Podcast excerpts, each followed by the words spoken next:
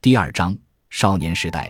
一八五九年，弗洛伊德一家离开弗莱堡，到德国萨克森区的莱比锡去。这次迁徙的原因不很清楚。据分析，可能有两个原因：一个是经济上的，另一个是战争所引起的。在经济上，当时弗洛伊德的两个异母哥哥伊曼努尔和菲利普到南非去做鸵鸟羽毛的生意失败，弗洛伊德的父亲只好把自己开设的毛织品商店的资本拿去抵债。这样一来，雅可布在弗莱堡的买卖无法继续进行下去。实际上，在弗莱堡期间，弗洛伊德一家人的生活一直还需要弗洛伊德的母亲娘家方面的接济和资助。另一方面，奥匈帝国和意大利之间在当时发生了一场战争。在战争期间，哈布斯堡王朝规定，全国所有适龄男子都要服兵役。当时，弗洛伊德一家有三个人。弗洛伊德的父亲和两位哥哥都有被征服兵役的危险，大概也是为了逃避服兵役的根据。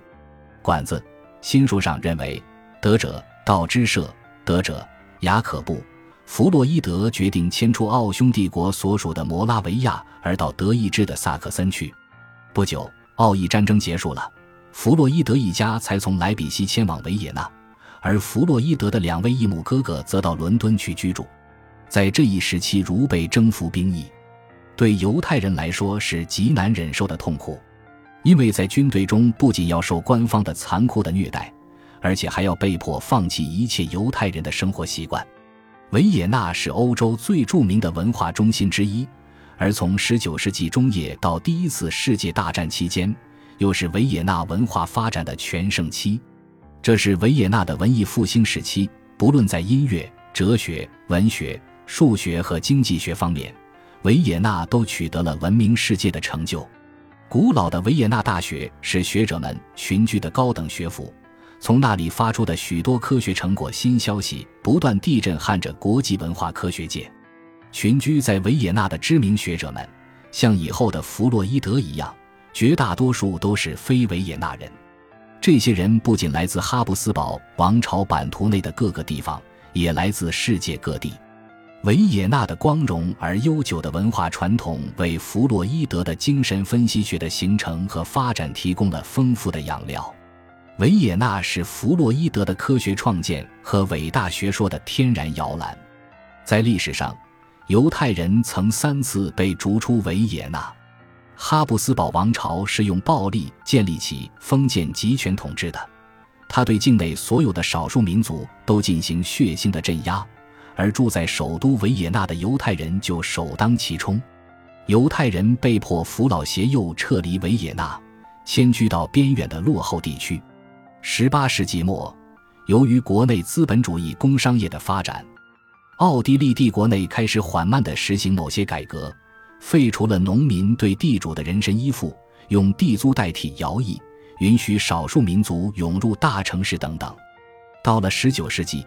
奥地利境内工业化程度进一步发展，才允许犹太人返回维也纳。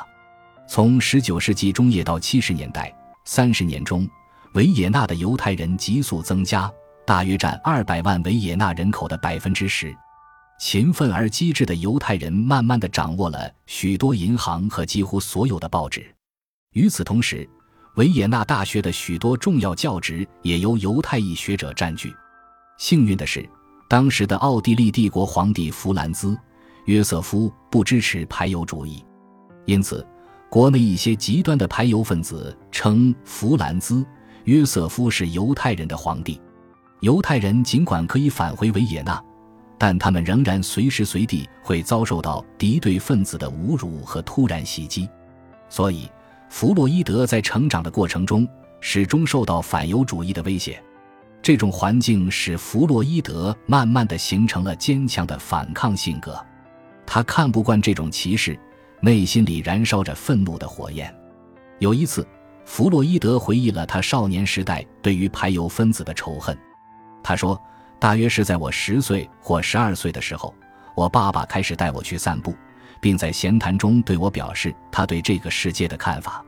在这样场合中，他对我讲了一件事情。”借此表明，现在比他曾经经历过的那个时代好多了。他说，当我年轻的时候，有一个星期六，我在你的出生地的大街上散步，我穿得很讲究，头上还戴一顶新的皮帽。一位基督徒走到我跟前，并打了我一顿，把我的帽子打在地上。他喊道：“犹太鬼，滚出人行道！”我听后问道：“你当时怎么办？”他静静地回答说：“我走到马路上，并捡起我的帽子。这对我来说是一个沉重的打击。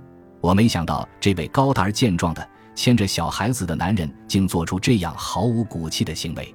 我把这种状况同很合我的口味的另一件事加以对照，那就是汉尼拔的父亲在祭坛前让他的儿子发誓要对罗马人复仇的动人场面。自那以后，汉尼拔。在我的幻想中占据了一个应有的位置。西格蒙特·弗洛伊德心理学著作全集，由此可见，在弗洛伊德的幼小的心灵中早已有了奋发图强的决心。感谢您的收听，本集已经播讲完毕。喜欢请订阅专辑，关注主播主页，更多精彩内容等着你。